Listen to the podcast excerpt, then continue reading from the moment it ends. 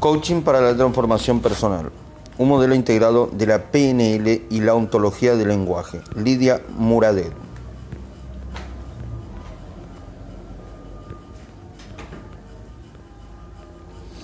Índice. Introducción. Todo cambia. ¿Qué es el coaching? ¿Qué es la PNL? Capítulo 1. El cambio e invitación a reinventar el futuro. Hacia el estado deseado. Ejercicio número 1. Establecer la brecha entre el estado presente y el estado deseado. Hablemos de tiempo de cambio, tiempos de cambio. ¿Para qué cambiar? Ejercicio número 2. Si nada cambia, nada cambia. Segunda parte. Resultados de haber, de haber ejercido el cambio. ¿Es posible reinventar nuestra vida? Capítulo 2. El observador. Ejercicio número 3 puntos de vista, la percepción del mundo del otro y de nosotros mismos, modelos mentales, cómo dificultan o facilitan la comunicación, el aprendizaje y los cambios. Limitantes neurológicas, limitantes sociales, limitantes individuales, el color del cristal con que se mira. Representaciones internas, el lenguaje y el modelo mental, ejercicio número 4. Reencuadre de situaciones, resignificar puede ser resolver. Capítulo 3, modelo para el cambio, modelo del observador, acción y resultado descubriendo nuevos observadores. Ejercicio número 5, el observador y los cambios de enfoque, herramientas para el cambio de observador. Ejercicio número 6, disociación para cambiar las emociones negativas. Ejercicio 7 asociación reforzando emociones positivas, revisando las experiencias del día, primera, segunda y tercera posiciones. Ejercicio número 8. Transitando las distintas posiciones, ejercicio número 9, descubriendo mi estado interno, observando el al observador, ejercicio número 10. La congruencia entre las tres entre los tres dominios, perdón. Capítulo 4. Aprender a comunicarnos efectivamente. Sistemas de representación sensorial, ejercicio número 11. Descubra su sistema representacional predominante, ejercicio número 12. Aprendizaje placentero, detectar el modelo del mundo del interlocutor distinta óptima, distancia, perdón, óptima. Comprender para ser comprendido, el rapport, el rapport, perdón, el rapport y el teléfono, el rapport y la comunicación electrónica, capítulo 5. La mente holográfica, las dos nuevas claves de la comunicación exitosa, el tono en la comunicación, la voz del sí y la voz del no, los campos de lo positivo y lo negativo. Capítulo 6. las conversaciones, el lenguaje, conversaciones de no posibilidad, Ejercicio número 13. Descubriendo nuestras conversaciones de no posibilidad.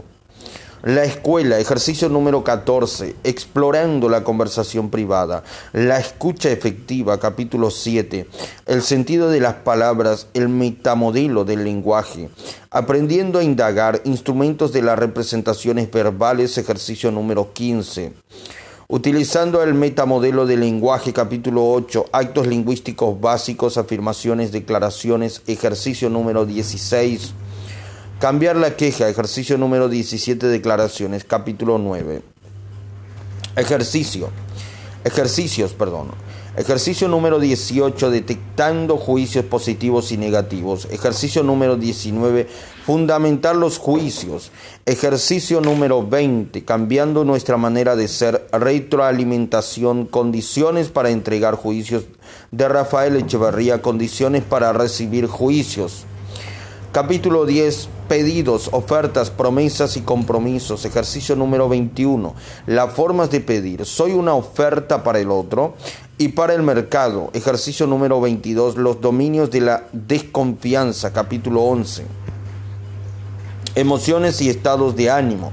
El ser humano y su emocionalidad.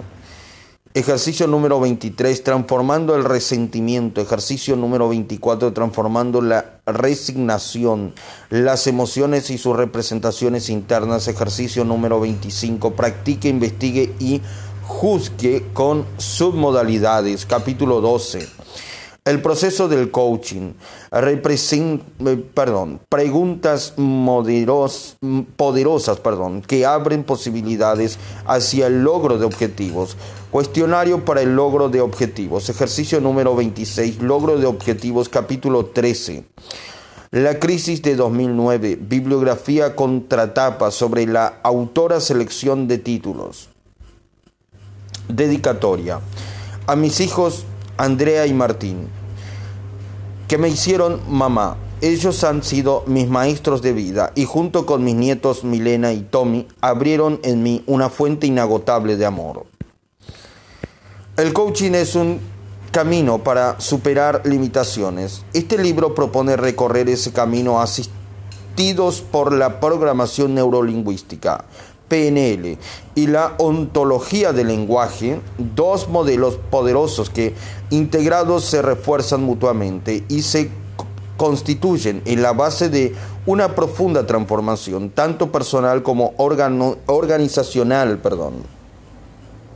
Quienes asuman este desafío podrán comprometerse interesantemente a su vez en la transformación del mundo, aceptando la responsabilidad por el futuro. Coaching para la transformación personal es una propuesta teórico-práctica, tanto para especialistas como para todas aquellas personas interesadas en aprender cambiar, crear, innovar y generar un espacio de crecimiento individual y compartido, como seres humanos libres, completos y felices, y facilitar el mismo proceso en otras personas. Agradecimientos. A mis maestros de PNL, John Grinder, Richard Bander, Robert Dill, Stephen Hillingham, Anthony Robbins, Janet Conifal, Edmund Cava, quienes en distintos momentos en mi trayectoria contribuyeron con su sabiduría para que yo pueda ser la persona que soy hoy. Y especialmente a Marian y Ed Reis, Reis perdón, y a Steve Andreas, que además me honraron evaluando mis programas y mi institución. A Rafael Echeverría, que me enseñó a ser coach y abrió en mí un mundo nuevo de posibilidades. A Celia y a Félix Huberman, Huberman perdón, por su amistad. Ellos me apoyaron en mis primeros pasos como profesional. Celia fue mi maestro de Gestalt y de ella aprendí a enfrentar las dificultades con integridad, confianza y fortaleza. Fue también mi guía en el camino espiritual. Celebro nuestra vida compartida. A Humberto Maturana, que a través de la reflexión generó en mí un aprendizaje muy profundo sobre la comprensión de nuestro vivir y convivir. A Jani Ross, mi maestro y amigo, un ángel que me acompaña en el camino de la vida. Él me enseñó a descubrir y experimentar un vínculo más profundo con la naturaleza y el planeta en que vivimos y a leer la sabiduría contenida en los hechos cotidianos por su apoyo, amor y grandeza a Mónica Adeso, que me acompañó y apoyó en el largo y a veces arduo proceso de escribir este libro, colaborando conmigo con amor y entrega. A Daniel Cooperman, Fernando Cooperman y Graciela Astorga por la contribución en el capítulo 5, que es parte de su trabajo de investigación. A Andrea Churba mi hija por su calidad profesional. Es un privilegio para mí que llevemos adelante juntas nuestra expansión en el ámbito de las organizaciones.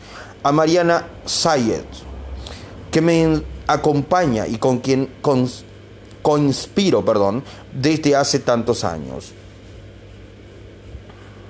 Quiero agradecer por la experiencia que nos hemos regalado a Mauro Bernardini, un genio creativo que hizo algunas de las ilustraciones de este libro, a todo el equipo de la Escuela Argentina de, Argentina, perdón, de PNL y Coaching que a través de estos 24 años se comprometió en este proceso de mejorar la calidad de vida de las personas y hacer de mi institución un lugar de excelencia. Quiero dedicar una mención especial a los alumnos, exalumnos y clientes de empresas con los que trabajamos, todos los que pertenecemos a esta familia de la PNL y el coaching. Agradezco el apoyo, la colaboración y la revisión de Chila Galay, que me acompañó con tanta paciencia y amor. A Juan y Ariel Granica, por reconocer mi trayectoria. Gracias a todos. Introducción. Introducción, perdón. A lo largo de mi camino dedicado a incentivar el cambio y mejorar las competencias comunicacionales en individuos y organizaciones, pude facilitar los procesos de desarrollo a miles de personas y a la vez atesorar una experiencia propia rica y provechosa. Con esta obra, con esta obra lo invito a compartir esa experiencia y, y le ofrezco, perdón, la oportunidad de intervenir activamente en la construcción de su propio futuro. Mi propósito es colaborar con su comprensión acerca de sí mismo, sus fortalezas y debilidades, las relaciones y situaciones que encara en su vida, para expandir así su modelo del mundo. Vivir una vida más plena, ser creativos y alcanzar nuestros sueños está vinculado con la capacidad de ver y descubrir. La vida es como es como ese mar inmenso que nos deja extasiados. Hay que saber mirarlo para descubrir todo lo que contiene. Investigaremos juntos, con alegría y coraje, aportando nutrientes y herramientas y habilitando, y habilitando recursos. Perdón. Mis metas son dos. Por un lado, que usted se conecte con su potencial más profundo. Aprenda a confiar en él y a aplicarlo en su beneficio, respetando las diferencias que puedan plantear quienes lo rodean. Por otro, darle herramienta para aplicar a fin de facilitar también los procesos de cambio de otras personas. Lo invito a transitar un viaje a través de experiencias e historias que le mostrarán perspectivas y maneras más útiles a ver el mundo para lograr un entendimiento diferente de algunas cosas que a usted lo dificultan. Emprenderemos este camino asistidos por la programación neurolingüística, PNL, y la ontología del lenguaje, dos modelos poderosos que combinados perdón, se refuerzan mutuamente y se constituyen en la base de, un de una profunda transformación, tanto personal como organizacional. Este libro aporta elementos esenciales para integrar ambas tecnologías. Además, presenta el material organizado de una manera diferente y, novedosa. Perdón. Está dirigido a todas aquellos, mm, aquellas personas perdón, que se preguntan por el sentido de su vida, que están interesadas en aprender, cambiar, crear, innovar y generar un espacio de crecimiento individual y compartido. Como seres humanos libres y responsables con conciencia social y ecológica. Mi intención es que sea vivido en el disfrute del ver. Mi intención, perdón, se, mi intención es que sea vivido en el disfrute del ver, escuchar y sentir. Todo cambia. Todo cambio es impulsado por un cambio en la autopercepción. Cambiaremos nuestro ser si creemos que el cambio representará nuestro ser. Somos incapaces de cambiar si no podemos encontrarnos a nosotros mismos en una nueva versión del mundo. Margaret Watley. Watley. Margaret Watley. Todo cambio es impulsado por un cambio en la autopercepción. Cambiaremos nuestro ser si creemos que el cambio representará nuestro ser. Somos incapaces de cambiar si no podemos encontrarnos a nosotros mismos en una nueva versión del mundo. Margaret Watley. La vida no, nos presenta diariamente obstáculos y limitaciones que nos impiden llegar a donde queremos. Muchas veces experimentamos situaciones que nos llenan de incertidumbre, nos desmotivan, nos desorientan y nos hacen perder el rumbo. Sabemos que tenemos que hacer algo, pero ignoramos qué y cómo. Nos damos cuenta de todo el tiempo aparecen cosas nuevas y diferentes que se interponen en nuestro camino, frente a las que los recursos, perdón, frente a las que los recursos y estrategias que nos servían para lograr un resultado determinado empiezan a perder efectividad. Es muy es muy importante aceptar que para obtener lo que deseamos tendremos que buscar activamente herramientas distintas adecuadas a la modificación permanente del contexto. En toda la historia de la humanidad, lo único permanente ha sido el cambio. Ya lo decía Heráclito cuando afirmaba que nunca debemos bebemos dos veces del mismo río. No solo porque el agua es otra, sino también porque la persona cambia en el intervalo. Y mucho antes, en Oriente, los chinos habían registrado su pensamiento filosófico, social, político, bélico, individual en el libro de las mutaciones uno Ching, que hasta nuestros días se utiliza en todo el planeta como guía de conducta y predicción. Inventos, reformas, descubrimientos, innovaciones suceden todo el tiempo y el mismo planeta sufre, perdón, modificaciones geográficas y climáticas con mayor o menor grado de aceleración. También es un hecho que la inercia social genera resistencia a los cambios, en especial a los que irrumpen en forma aparentemente repentina y bien lo supieron Copérnico, Darwin, Newton, Colón, Stravinsky o Picasso. No es novedad que siempre se está gestando una nueva cultura basada en la presente, pero no todos lo advierten y en la realidad actual esa transformación es tan vertiginosa y turbulenta que exige una capacidad de adaptación más ágil y despierta que nunca demanda perdón, la creación de nuevos planes, proyectos, objetivos y la adquisición de nuevas herramientas para llevarlos a cabo.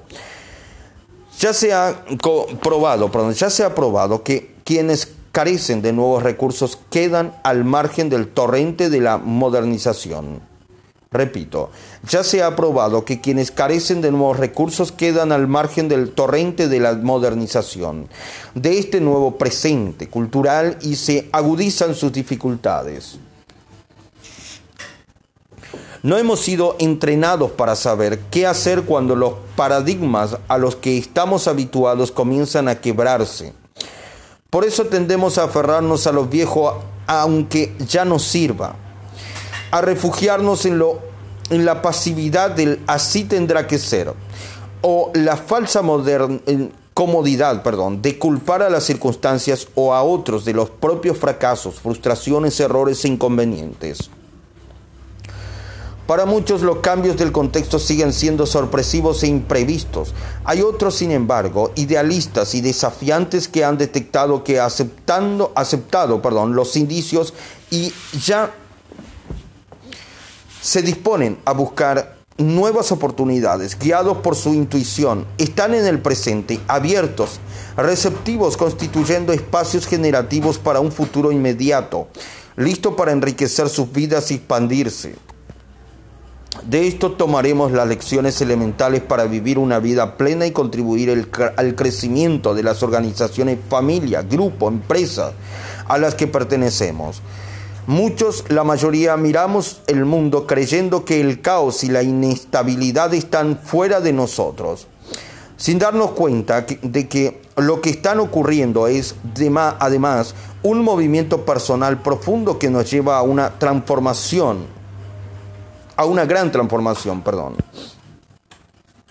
Para Marilyn Ferguson, vista a la luz de unos ojos nuevos, la vida de cada cual puede dejar de ser un accidente para transformarse en una aventura. Es posible ir más allá de antiguos condicionamientos y expectativas miserables. Contamos hoy con nuevas maneras de nacer y nuevos, más humanos y simbólicos modos de morir. Se puede ser rico de otras maneras. El futuro, decía Tilblar, está en manos de quienes pueden ofrecer razones para vivir y para esperar a las generaciones del mañana.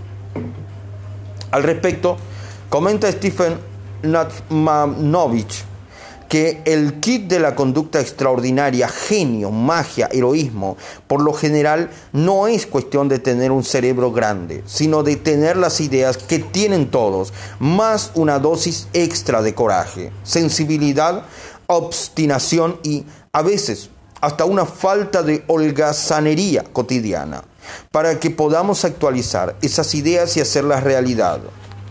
La evolución personal nos lleva a la evolución organizacional. ¿Por qué? Eh, perdón, porque ¿qué son las organizaciones? Gente, un conjunto de personas que interactúan a través de redes conversacionales.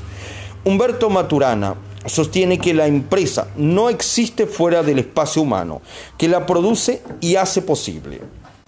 Sin personas no hay organización. Son personas que piensan, sienten, tienen una historia, creencias y valores que las actualizan, que la caracterizan, perdón, y se mueven en el mundo para alcanzar los objetivos que se proponen. Solo quienes entienden esto podrán llevar adelante sus organizaciones, ya que el mundo de hoy necesita de personas que quieran cruzar el umbral, impulsadas hacia un nuevo territorio, fuera de la zona de confort actual, un territorio que los invite a crecer y evolucionar hacia una nueva conciencia. Las organizaciones solo crecerán si tanto sus directivos como su gente se preparan para asumir cambios profundos en su manera de pensar y de hacer las cosas. El desafío y las oportunidades pueden ser enormes si líderes, perdón, el desafío y las oportunidades pueden ser enormes si líderes y equipos se abren al desarrollo personal, al aprendizaje y la evolución. En palabras de Adam Kahame, nuestra capacidad de ver y cambiar el mundo evoluciona de la mano de nuestra capacidad de vernos y cambiarnos a nosotros mismos. La realidad que ofrecemos las personas cuando queremos construir nuestro futuro está repleta de cambio e incertidumbre. El famoso historiador y filósofo Joseph Campbell recreó el mito del héroe, la historia humana universal subyacente a los relatos místicos de los diversos pueblos y culturas.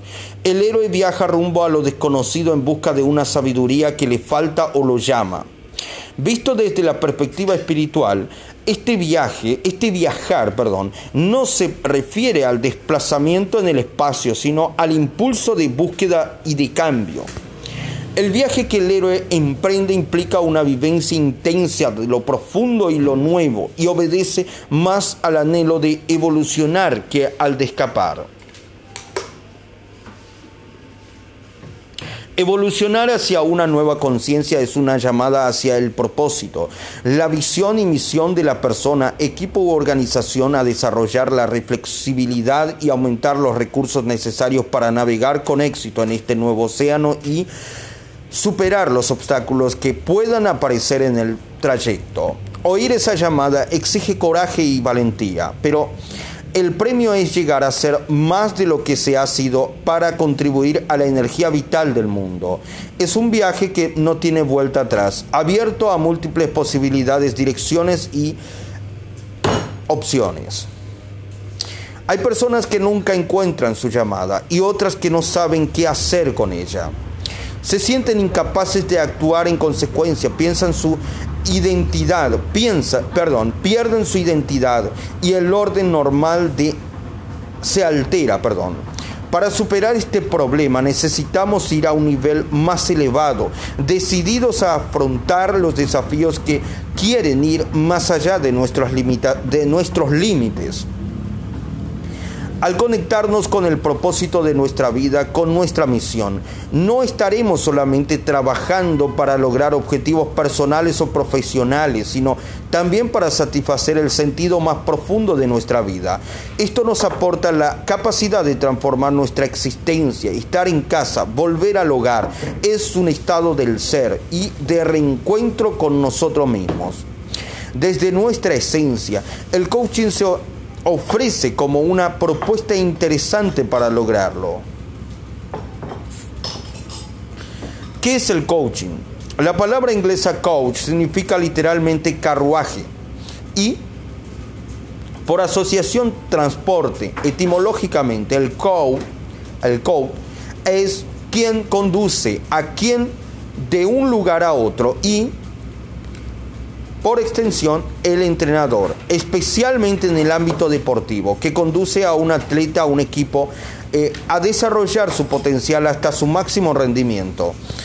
Desde esa eh, acepción, perdón, desde esa acepción original, su uso se amplió de tal manera que no es posible encontrar un sinónimo en su lenguaje eh, ni un equivalente suficientemente abarcador en otras. Por eso el castellano se ha adoptado en préstamo. En Latinoamérica, muy especialmente en la América, en la Argentina, perdón, a través de los medios masivos de comunicación, su significado volvió a restringirse, esta vez para designar al preparador de aficionados en determinada disciplina artística. Es hora de recuperar toda su profundidad. Hacer coaching es acompañar a otro a reconocer la aventura de su propio héroe y apoyarlo en ella. Como demostraré a lo largo de este libro, esa tarea incluye despertar su alma, lo que a su vez requiere que el coach haya sido primero capaz de encontrarse a sí mismo.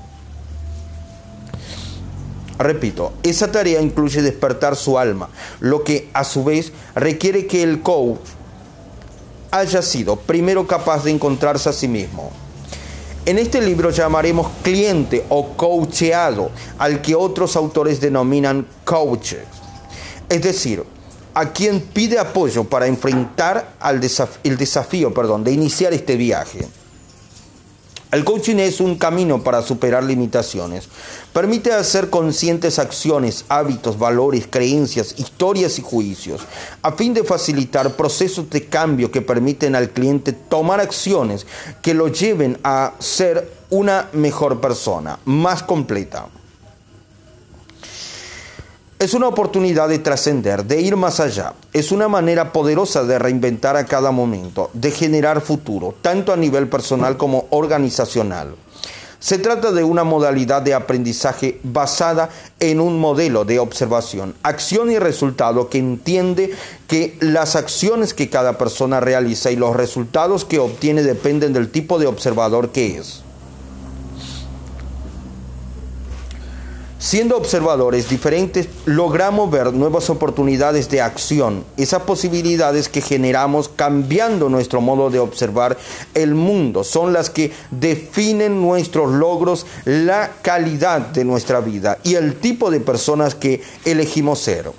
Una de las habilidades más valiosas que se tiene, eh, que tiene, perdón, el coach es la capacidad para acompañar al cliente en el proceso de salir de sus posiciones habituales, generar espacios nuevos y sorprendentes que lo conduzcan a percibirse a sí mismo y a su entorno de un modo diferente del que lo estaba haciendo hasta ese momento, de modo de abrir un mundo nuevo de posibilidades. Este modelo nos permite comprender cómo tomamos decisiones, cómo actuamos, nuestros logros, nuestras dificultades, nuestras interrelaciones, nuestra existencia como seres humanos. Tipos de coaching. El coaching se puede aplicar a diferentes tareas, incluyendo naturalmente la deportiva. Existe hoy el coaching personal o life coaching el organizacional, el ejecutivo, el de equipos, entre otros. Una consideración aparte merece el manager, coach o el directivo como coach. El coach individual o personal se ocupa de las relaciones, carrera, economía de la persona y también de su desempeño laboral o profesional. El coaching ejecutivo, siendo un coaching individual, se especializa en facilitar a quienes tienen cargos de responsabilidad a sus distintos niveles de la organización para que logren sus objetivos. Implica un espacio amplio de dominios de intervención, desde los relacionados con lo personal hasta los de impacto inmediato en la realidad organizacional. El coaching organizacional aplicado a la empresa es una clara muestra del compromiso de esta, eh, de esta perdón, con el desarrollo de su gente.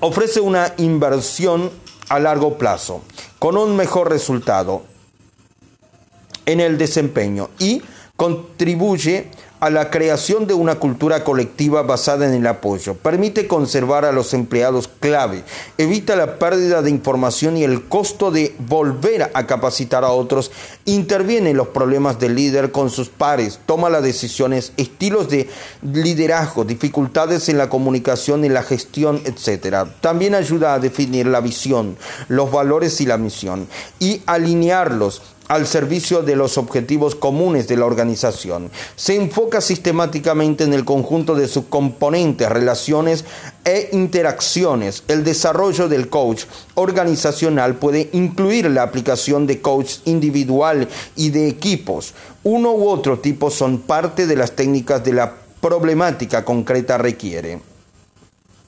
Repito, uno u otro tipo son parte de las técnicas de la problemática concreta requiere.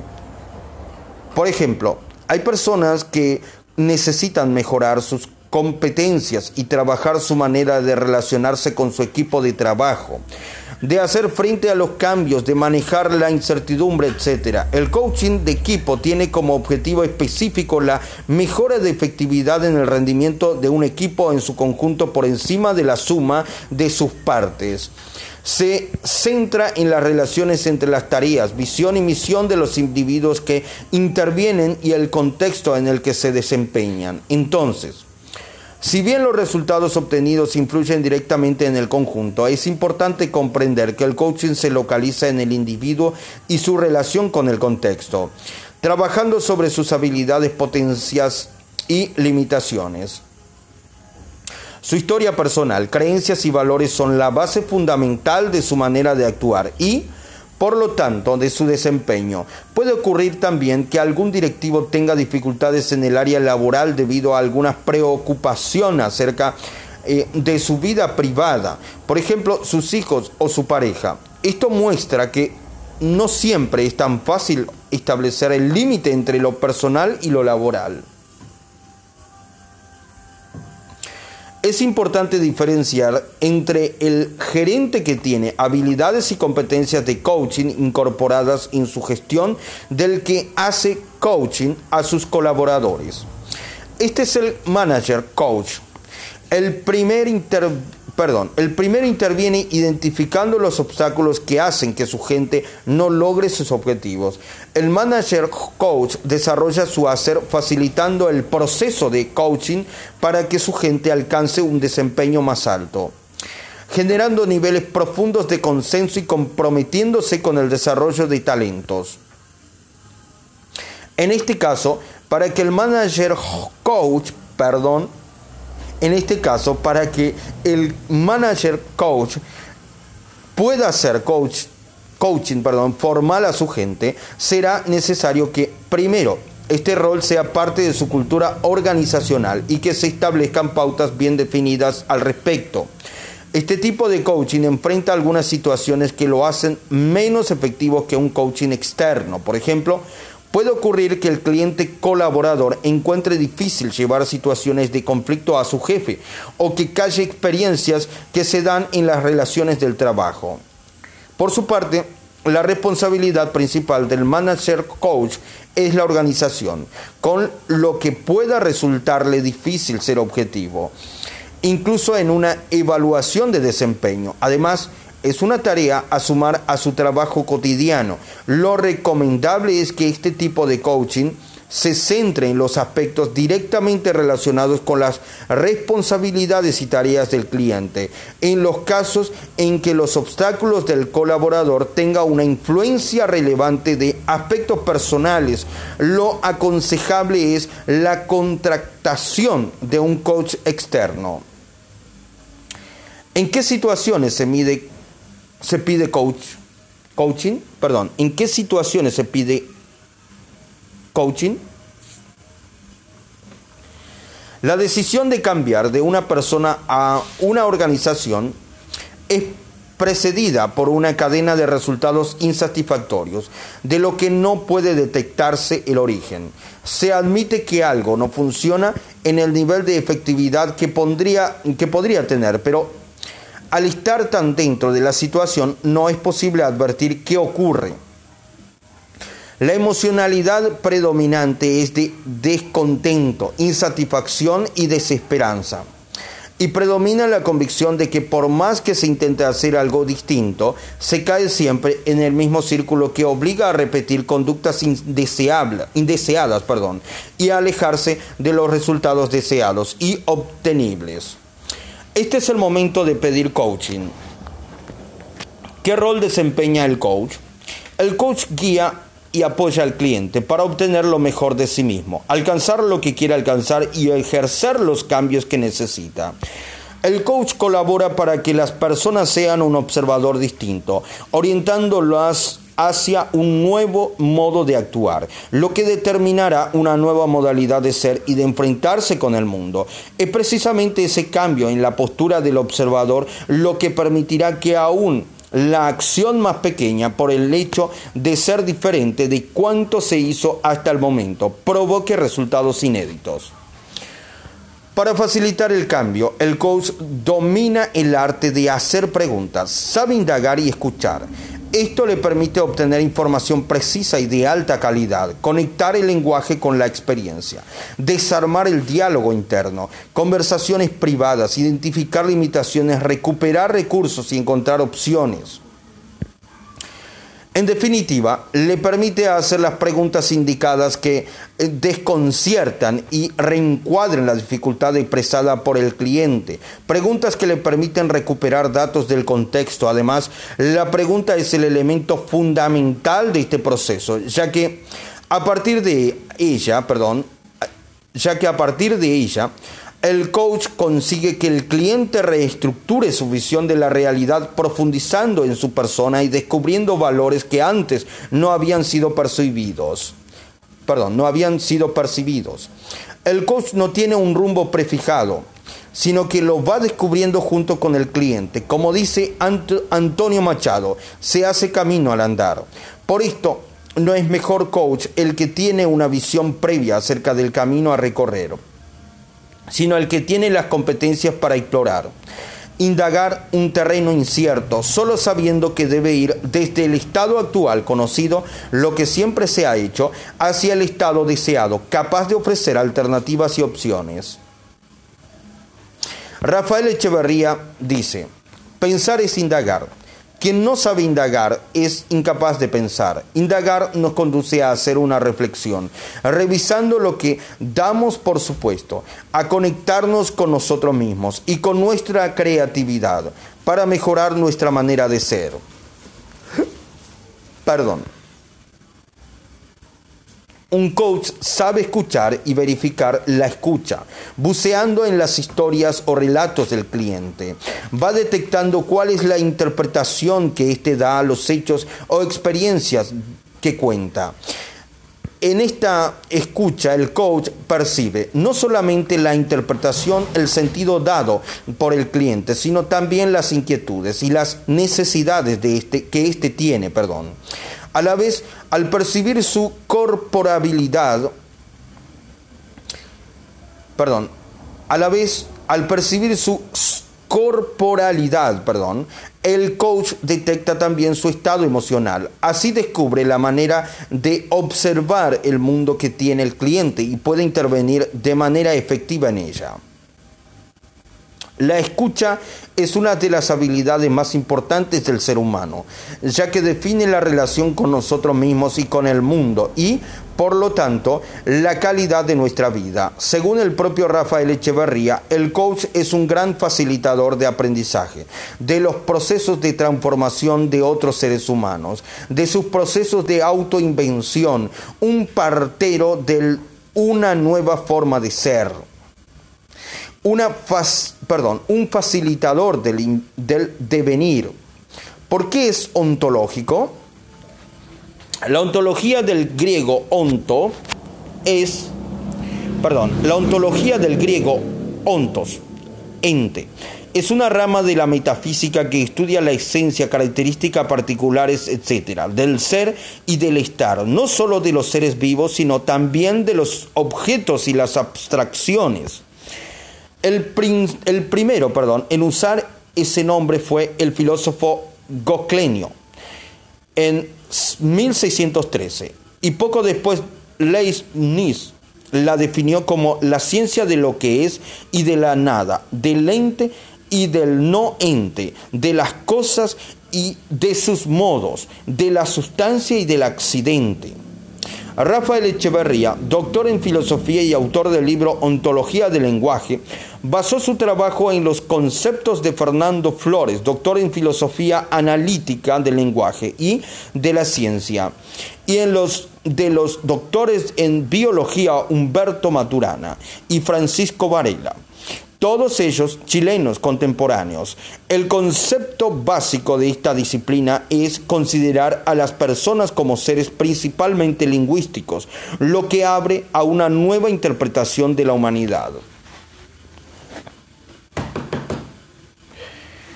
En palabras de Echeverría, la ontología del lenguaje representa la convergencia de, los, de dos líneas autónomas de indagación que se llevan a cabo durante el siglo XX. Curiosamente, ambas se encuentran ya esbozadas de manera germinal en el pensamiento de Friedrich Nietzsche. Nietzsche perdón. Curiosamente, ambas se encuentran ya esbozadas de manera germinal en el pensamiento de Friedrich Nietzsche a fines del siglo XIX. La primera de estas líneas de indagación es aquella que busca replantearse la pregunta sobre el ser humano.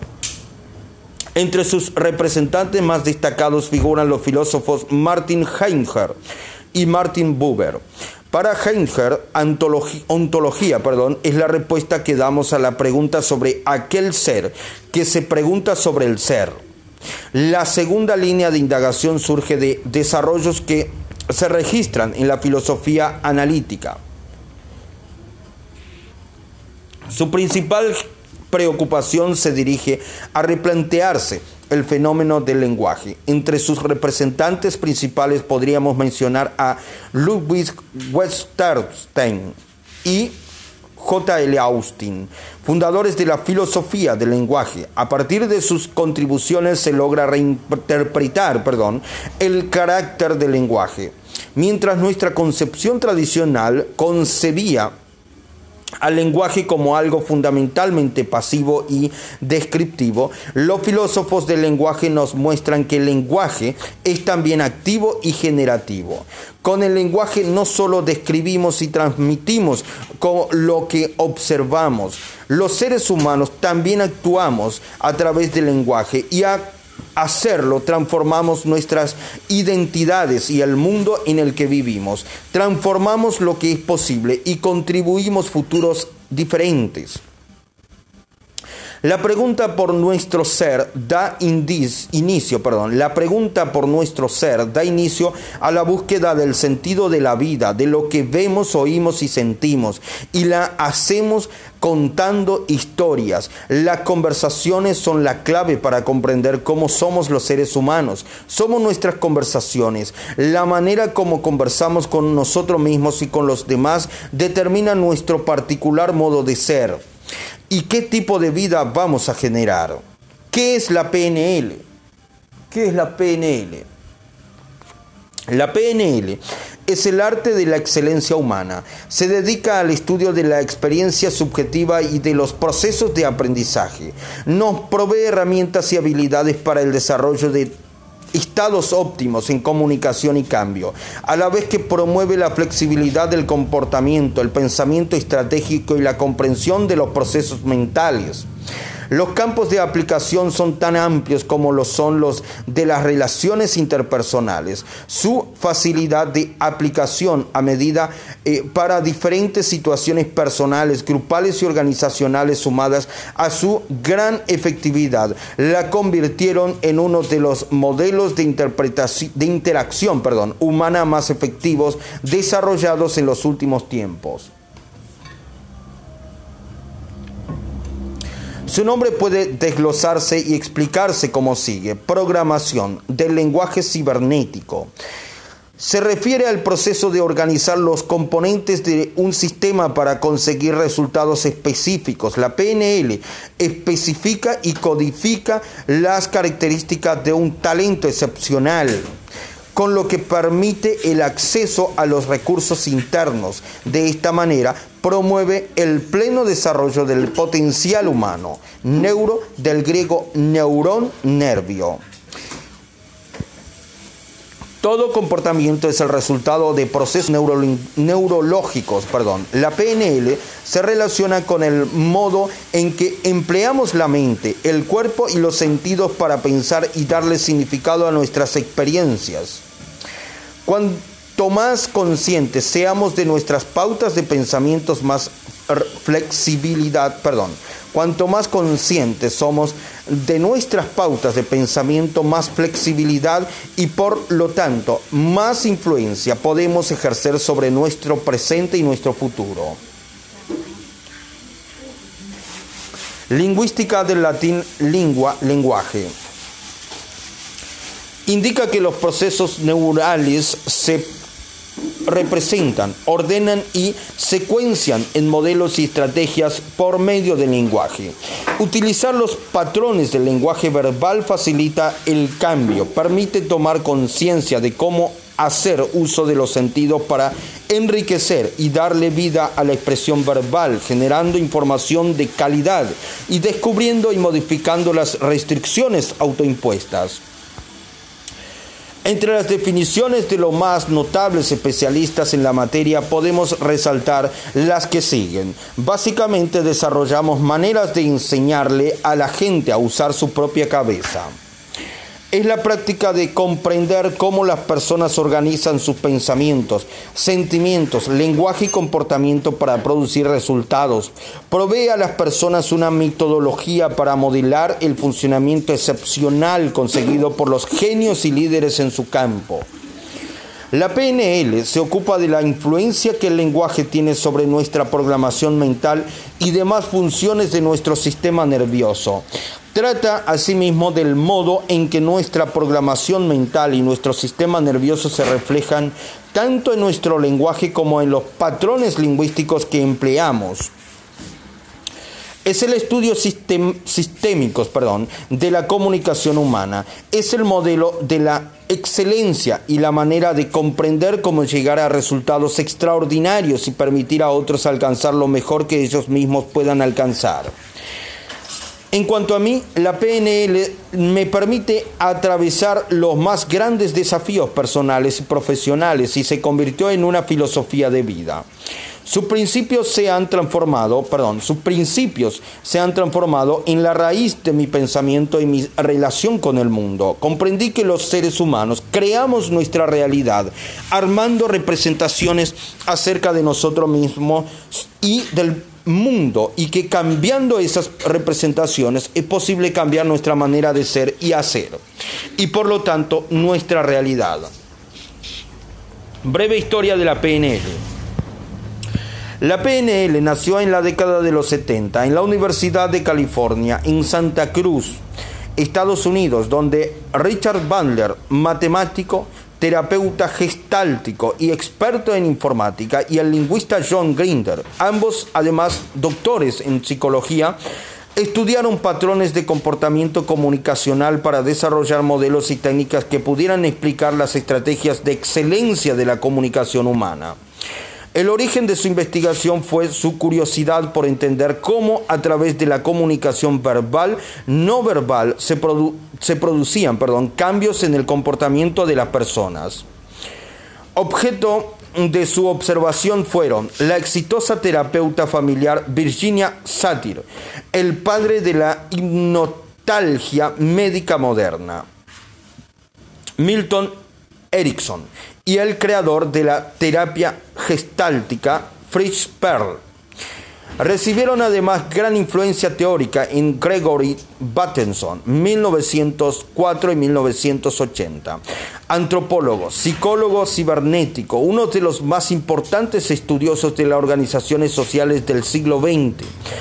Desde su punto de vista, la mente es parte constitutiva de la realidad material.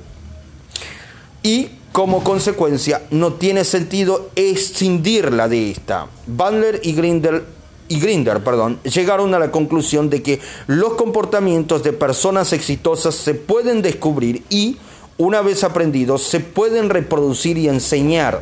El conjunto de los patrones que modelaron y sus influencias teóricas dieron origen a la PNL.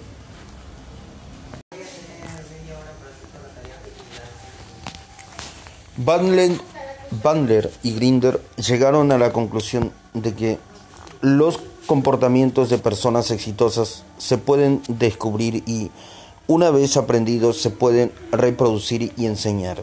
El conjunto de los patrones que modelaron y sus influencias teóricas dieron origen a la PNL. La PNL y la ontología del lenguaje son dos modelos complementarios y están al servicio del, del coaching, perdón, ya que ellas operan en el lenguaje, emociones y corporalidad. Intervienen en el dominio de la acción para que el cliente pueda alcanzar el resto deseado, el estado deseado, perdón. Estas tecnologías aportan muchas herramientas poderosas que pueden ser usadas en diferentes ámbitos a nivel personal y organizacional. Al modelar la excelencia humana, la PNL detecta y permite transferir patrones de éxito de unas personas a otras, lograr a su vez, perdón, de una persona a otras, haciendo que unas personas consigan lo que otras han podido lograr. A su vez, la ontología permite conectar con ese ser humano particular que se pregunta por el ser. De esta manera, el coaching hace que las personas puedan alcanzar estándares extraordinarios, no conseguidos por ellas aún. 1. Ley, Margaret, citado en, en Diamante, perdón. Hugo, Educación para el tercer milenio, edición propia Buenos Aires 2000 dos Ferguson, Marilyn, La conspiración de Acuario, Kairos, Barcelona 1985. Tres citado en Diamant, Hugo o Cit. 4 ID. 5 comunicación personal del autor. 6 Cajame, Adam citado en Diamant, Hugo OP Cit. 7. Campbell Joseph, el héroe de las mil caras. Fondo de Cultura Económica, Buenos Aires, 1959. 8. Particularmente del programa televisivo argentino Showmatch, conducido por Marcelo Tinelli, en sus formatos de concurso Cantando por un sueño, Bailando por un sueño y Patinando por un sueño. 9. Comunicación personal del autor. 10 tomando del programa de formación de coaches de Newfield Consulting, Consulting perdón, dictado por Rafael Echeverría y Alicia Pizarro en México, España y Estados Unidos. 2000, perdón. 11. Bandler Richards use de use, perdón, use su cabeza para variar.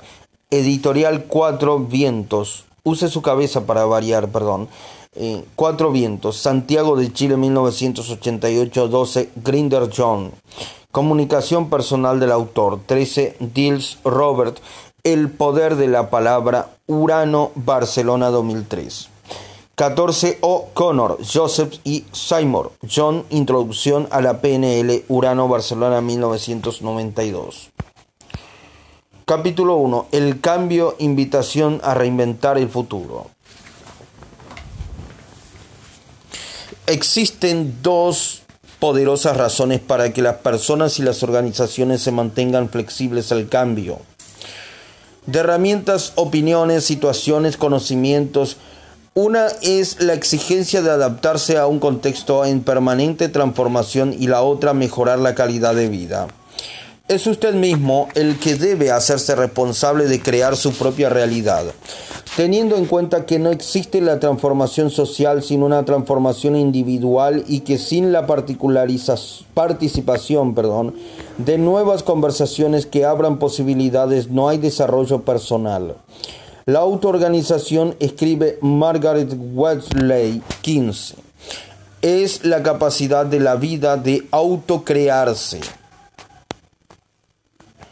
La autoorganización, perdón, escribe Margaret Wheatley, es la capacidad de la vida de autocrearse. De la nada se crea algo. No se requiere de planes y diseños impuestos externamente. La vida comenzó con esta habilidad de autocreación. Todos los sistemas vivos poseen esta habilidad de autocrearse, no solo al comienzo, sino a lo largo del continuo proceso de sus vidas. Una condición del cambio es que esto ocurre cuando nos identificamos con él. Nos comprometemos con el cambio cuando nos damos cuenta de que podemos y queremos ser más de lo que somos actualmente. Hacia el estado deseado, usted es el narrador de su propia vida y puede o no crear su propia leyenda. Isabel Allende 16 hacia el estado deseado. Repito, usted es el narrador de su propia vida y puede o no crear su propia leyenda. Isabel Allende. Como ya se adelantó a esta, es una oportunidad, esta, perdón, como ya se adelantó, esta es una oportunidad para salvar la brecha entre lo que usted es hoy y lo que quiere llegar a ser. Le propongo entonces un ejercicio para que todo lo que para que todo lo que lea y aprenda se ponga eh, al servicio de ese paso. Si tiene una dirección, es decir, sabe dónde quiere estar, todo lo que viva a través de este libro va a dirigirse para perdón, todo lo que viva a través de este libro va a dirigirse hacia ese objetivo.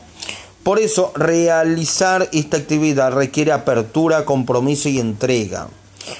Partimos del desafío de lograr que se sienta más vivo y en el mundo, sabiendo que allí donde hay luz también hay sombra y que vivir una vida plena es saber manejar tanto unas como otras. Traemos heridas de nuestra historia familiar, de nuestra cultura y de nuestra experiencia cotidiana. Lo que vamos a hacer es conectarnos con los regalos que nos permiten curar esas heridas. Para ello necesitamos cruzar el umbral de nuestra... Perdón, para ello necesitamos cruzar el umbral de nuestra frontera de comodidad ese tránsito tiene el desafío de que no es posible volver atrás, solo hay un camino hacia adelante, es un territorio nuevo a recorrer. Ejercicio número uno. Establecer la brecha entre el estado presente y el estado deseado. Este tipo de persona ¿Qué tipo de persona quiere ser? Le pido que haga una reflexión, identifique las creencias sobre sí mismo y su entorno, de lo que tienen y o limitan. Escriba una libreta, cuaderno o archivo de su computadora, cómo quiere ser, cuáles son los objetivos que desea alcanzar, cuál es el propósito, el para qué. ¿Qué nuevos comportamientos y capacidades debe desarrollar para favorecer su avance hacia la meta?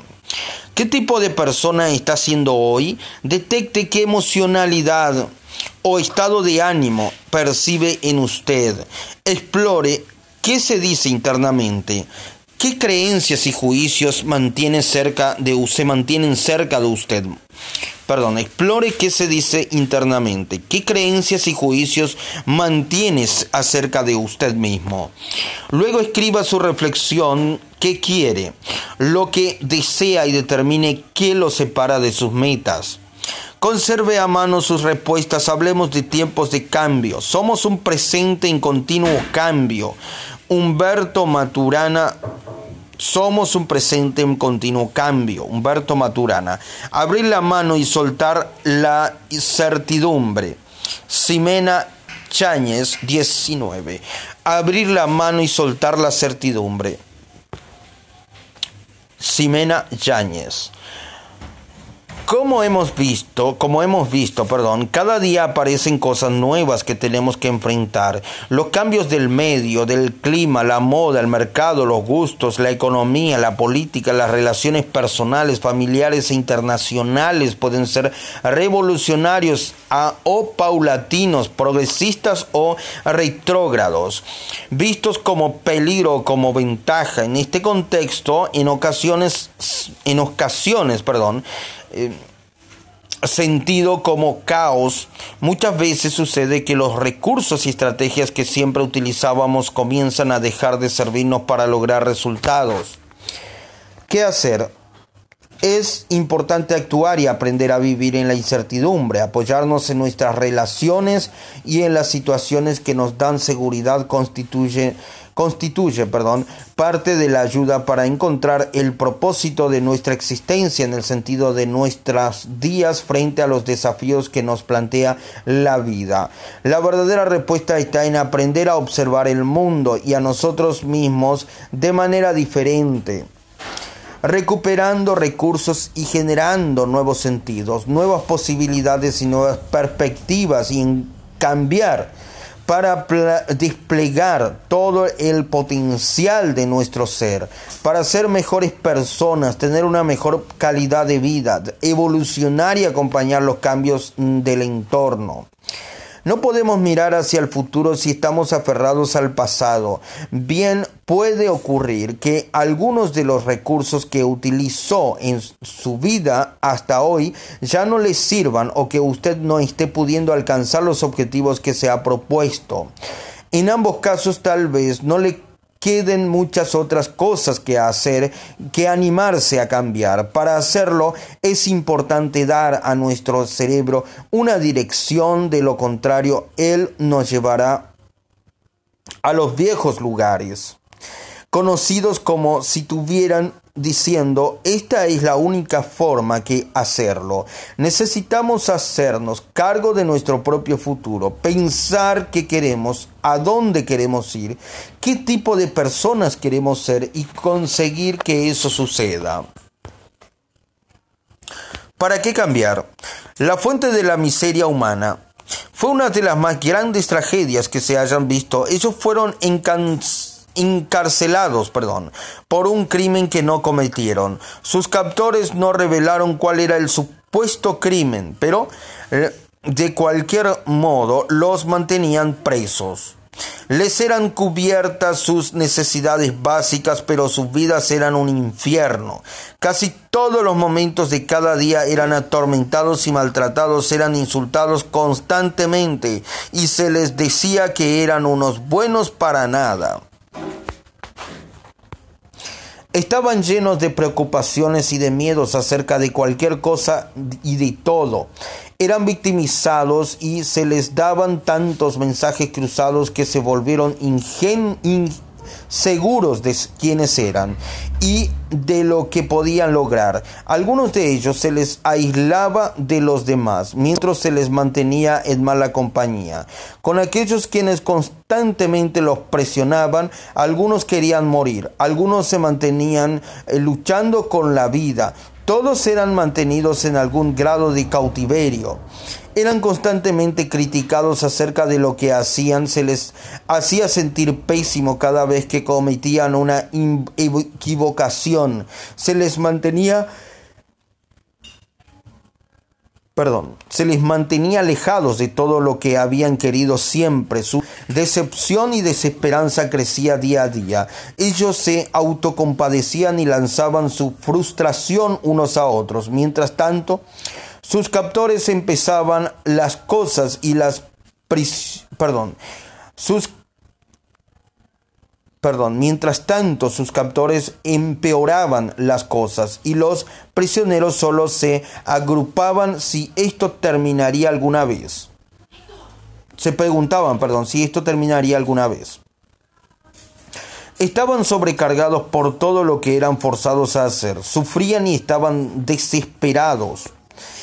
Se les concedían momentos de libertad, pero no eran libertad realmente. Muy dentro de ellos sabían que tendrían que soportar el dolor que pronto sus captores les infligían nuevamente. Y al y el alivio, perdón, temporal no significaba nada. Ellos sufrían la mayor parte del tiempo. Su salud decaía por el maltrato. Perdón, perdón. Ellos sufrían la mayor parte del tiempo, su salud decaía por el maltrato, muchos de ellos no podían ni dormir, sus vidas estaban privadas del significado de que alguna vez habían tenido. caminaban deprimidos, ansiosos, temerosos y frustrados de todo. Anhelaban libertad. Así que, ¿quiénes eran ellos? ¿Quiénes eran sus captores? Ellos eran la raza humana y sus captores eran sus mentes desde tu nacimiento. Has aprendido maneras habituales de pensar, sentir y comportarte. Muchos de estos hábitos te aprisionan en la infelicidad, perdón, la soledad, la autoduda, la autoconmiseración y el odio. Estos a su vez afectan tu salud, tus relaciones y tu vida. Richard Bandler Owen Fitzpatrick. Richard Bandler y Owen Fitzpatrick, perdón. Repito, se les concedían momentos de libertad, pero no eran libre, no eran libertad realmente. Muy dentro de ellos sabían que tendrían que soportar el dolor que pronto sus captores eh, les infligía, les infligirían, perdón, nuevamente, y el alivio temporal no significaba nada. Ellos sufrían la mayor parte del tiempo, su salud decaía por el maltrato. Muchos de ellos no podían ni dormir, sus vidas estaban privadas del significado que alguna vez habían tenido. Caminaban deprimidos, ansiosos, temerosos y frustrados de todo. Anhelaban libertad, así que ¿quiénes eran ellos? ¿Quiénes eran sus captores? Ellos eran la raza humana y sus captores eran sus mentes. Desde tu nacimiento has aprendido maneras habituales de pensar, sentir y comportarte. Muchos de estos hábitos te aprisionan en la infelicidad, la soledad, la autoduda, la autoconmiseración y el odio. Estos a su vez afectan tu salud, tus relaciones y tu vida. Richard Bandler y Owen Fitzpatrick. El cambio es una puerta que tiene el picaporte únicamente del lado de adentro. Marilyn Ferguson. Ferguson, perdón. El cambio es una puerta que tiene el picaporte únicamente del lado de adentro. Marilyn Ferguson. Lo invito ahora a reflexionar acerca del cambio en su propia vida a través del siguiente ejercicio. Ejercicio número 2. Si nada cambia, nada cambia. Todo aquello que puedas hacer o soñar que puedes hacer, empezarlo ahora, perdón, todo aquello que puedas hacer o soñar que puedes hacer, empiézalo ahora. La audacia tiene genio, poder y también magia. Gote.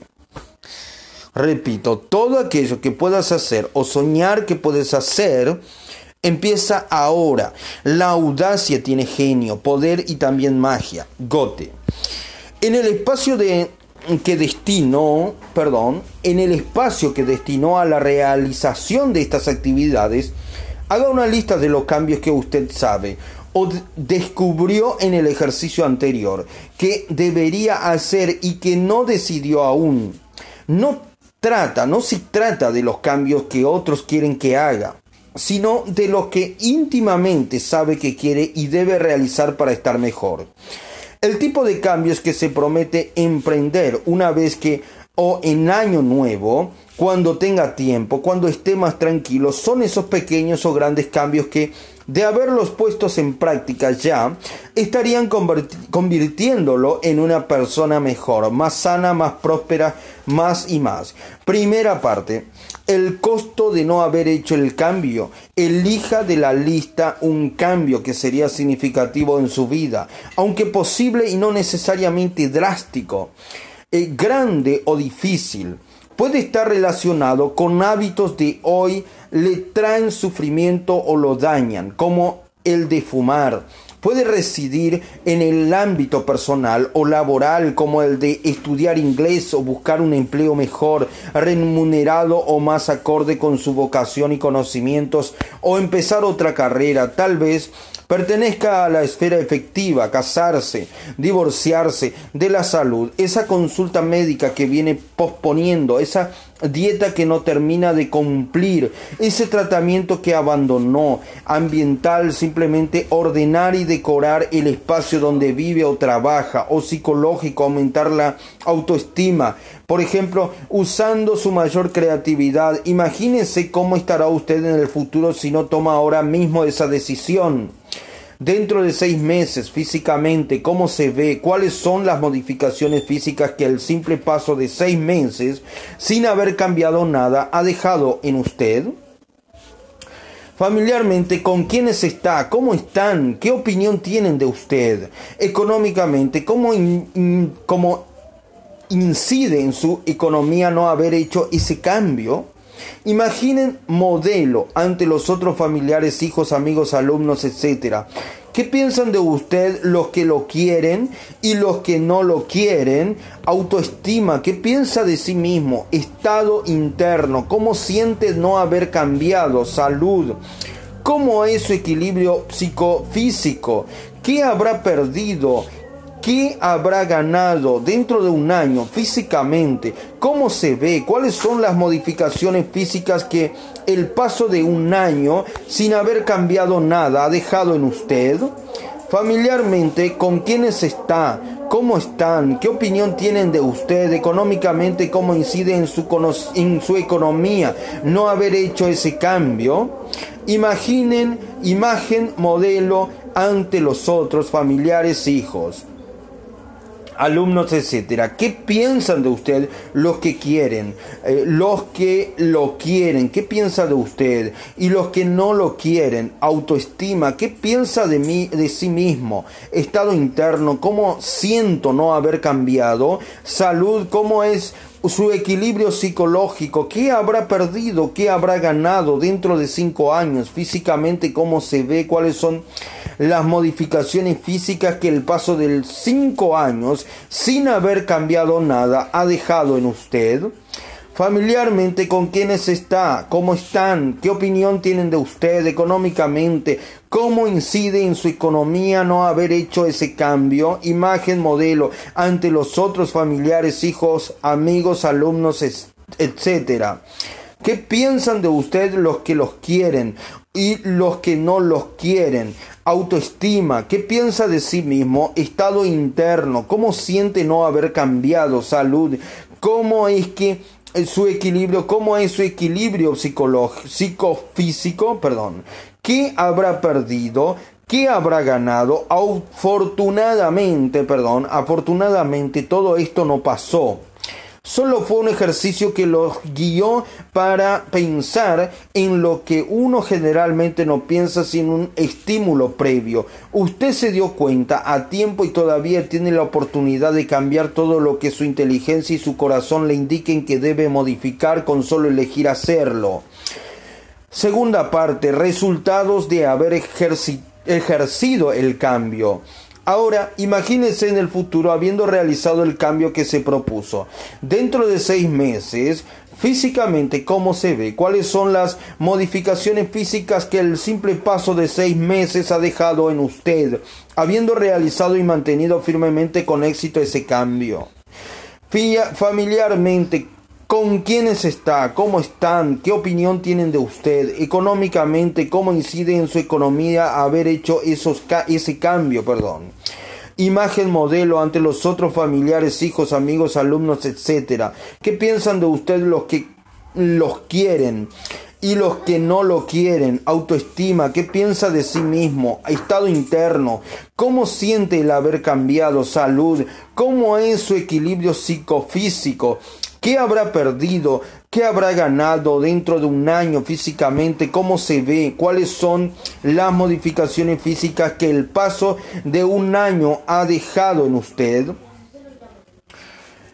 Habiendo realizado y mantenido firmemente con éxito ese cambio, familiarmente, con quiénes está, cómo están, qué opinión tienen de usted, económicamente, cómo incide en su economía haber hecho ese cambio, imagen, modelo ante los otros familiares, hijos, amigos, alumnos, etcétera, qué piensan de usted los que los quieren y los que no los quieren, autoestima, qué piensa de sí mismo, estado interno, cómo siente el haber cambiado, salud, cómo es su equilibrio psicofísico, qué habrás perdido, qué habrá ganado dentro de cinco años físicamente, cómo se ve, cuáles son las modificaciones físicas que el paso de cinco años ha dejado en usted, habiendo realizado y mantenido firmemente con éxito ese cambio. Familiarmente con quienes está, cómo están, qué opiniones tienen de usted, económicamente cómo incide en su economía haber hecho ese cambio, imagen, modelo ante los otros familiares, hijos, amigos, alumnos, etcétera. ¿Qué piensan de usted que los, los que los quieren? y los que no lo quieren, autoestima, piensa en sí mismo, estado interno, cómo siente el haber cambiado, salud, cómo es su equilibrio psicofísico, qué habrá perdido, qué habrá ganado, de qué se dio cuenta haciendo este ejercicio, qué emocionalidad tienen ahora. Registre la experiencia en su espacio de trabajo. Este es un ejercicio que aprendí hace unos años y practiqué en un seminario con Anthony Robbins, uno de los importantes maestros de la PNL. Cuando veía las consecuencias de no haber cambiado, me sentía angustiado, ansiosa, con un dolor profundo por las consecuencias en todos los ámbitos de mi vida que me traía el no haber realizado esto que deseaba esas consecuencias no solo iban a afectarme a mí, sino también a todo mi entorno, a mi familia, a mis hijos, hasta que hice la segunda parte del ejercicio. Allí pude ver, pude verme en acción, logrando el objetivo que me había propuesto. Vi, escuché y sentí que pasaba en mi vida después de conseguir ese objetivo me di cuenta de que se iba armando un camino en mi mente que me llevaba a ver el logro y las repercusiones y las repercusiones, perdón, concretas que representaba. Me vi con una postura corporal distinta, poderosa, igual a la que otras veces me había permitido tener éxito en distintas situaciones. ¿Es posible reinventar nuestra vida? Somos el resultado de nuestra historia personal, de nuestro pasado, pero aún es importante lo que hemos hecho, ya que nos, perdón, pero aunque es importante lo que hemos hecho, ya que nos hizo ser como somos, no debemos dejar que ese pasado se interponga en el camino hacia el futuro. El hoy es diferente. Haga una reverencia y celebre su pasado para entrar en un futuro que depende solo de usted, ya que solo usted le dará forma, elegirá lo que quiere y cómo lo quiere. Al hacerse cargo de él, generará una historia distinta. Nadie puede ofrecerle una vida segura porque la seguridad no está en el mundo exterior, sino un sino en usted mismo, perdón, sino en usted mismo. Repito, nadie puede una vida segura porque la seguridad no en el mundo exterior, sino en usted mismo. Para reinventar su vida, usted tiene la posibilidad de ser un observador diferente de las dificultades y de las circunstancias que vive diariamente, sabiendo que lo que es solo perdón, sabiendo que lo que ve es solo resultado de una manera de enfocarlas. Hay una infinidad de formas distintas de observar. Darse cuenta de esto le permite reflexionar acerca de cómo es usted cómo son sus relaciones y cómo interpreta el mundo y que si cambia su manera de observar puede generar un mundo distinto repleto de posibilidades. Esta es su elección en su mundo de cambio como el de hoy. Reinventarse le permite anticiparse, tomar las riendas de su futuro y conducirse a su meta. ¿Para qué planteamos eh, cómo queremos ser? ¿Para qué? ¿Para qué plantearnos, perdón, cómo queremos ser. ¿Para qué plantearnos objetivos? La persona somos prisioneras de nuestro cerebro. Si no le damos dirección, éste se manejará por su cuenta. O quizás otros encontrarán la manera de hacerlo por nosotros. Como dice Richard Bandler, uno de los creadores de la PNL, la mayoría de las personas no utiliza sus propios cerebros en forma activa y deliberada. Su mente es como una máquina carente de un interruptor que la pueda desconectar. Si usted no le da alguna tarea, gira y gira hasta que se aburre. Si su cerebro está sentado sin ninguna ocupación, va a comenzar a hacer algo y no parece importar qué es ese algo. A usted puede importarle, pero a él no. La PNL es la, perdón, la PNL es, de acuerdo con Bandler, eh, un proceso educativo. Si no le indicamos claramente hacia dónde queremos ir, la mente va para cualquier lado. Si la dejamos libre, se conecta con hechos del pasado, se engancha con el sufrimiento, en la queja, en el reproche o bien en el futuro, en lo que va a pasar, en lo que quiere que pase y no pasa, etc. Siempre estamos buscando algo, pensando que cuando eso llegue vamos a ser felices y cuando eso llega ya estamos pensando en otras cosas que sí nos va a dar la felicidad. Cuando aprendemos a observar nuestra manera de pensar y nuestras emociones, comenzamos a estar en el presente. Nos sorprendemos del movimiento constante de nuestra mente que nos aleja de la hora. Por ejemplo, si tomamos un taxi y no le decimos al conductor dónde queremos ir, pueden pasar varias cosas. Este se quedará paralizado sin saber qué hacer o me conducirá hacia donde él quiera o supongo que me dirijo. Eh, si yo le dijera que no quiero ir a Belgrano o a Flores, sería un milagro que fuera capaz de conducirme a donde realmente deseo llegar.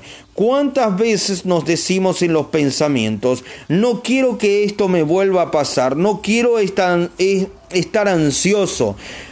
No quiero cometer mucho, no quiero comer mucho, perdón, y crecemos eh, y creemos, perdón, que de esa manera vamos a poder alcanzar nuestros objetivos. Para que el chofer me lleve a donde quiero ir, tendré que decírselo específicamente y en positivo y mejor aún, ¿qué camino prefiero que tome para llevarme allí? De la manera de la misma manera, perdón, cuando planteo los objetivos que quiero alcanzar para que mi mente se dirija hacia ellos, necesitaré tener una visión lo más clara posible de a dónde eh, quiero llegar. Una vez que se lo indique claramente, mi cerebro se pondrá en marcha en esa dirección, buscando el mejor trayecto posible. Por otro lado, cuando nuestra mente está a la deriva, tenemos una conversación interna con nosotros mismos que nos acecha constantemente, generando historias acerca de lo que nos pasa y acerca de los otros. Nos nos enquistamos, perdón, en experiencias del pasado o nos identificamos con las historias que proyectamos en el futuro. Mi objetivo es que usted aprenda a retomar el control de su propia vida, aprenda a diseñarla y a aprender a cambiar su propia experiencia. 15 citado Diamant Hugo. 16 citado de Diamant Hugo, 17 término utilizado en coaching para hablar de las emociones. 18 comunicación personal del autor, 19 comunicación personal de la autora, 20 Bandler Richard y Fitzpatrick Owen, conversaciones Caos, México 2008, 21 Ferguson, Marilyn, 22 Von Goethe, Von Goethe, Johann Wolfgang, citado en Diamant, Hugo,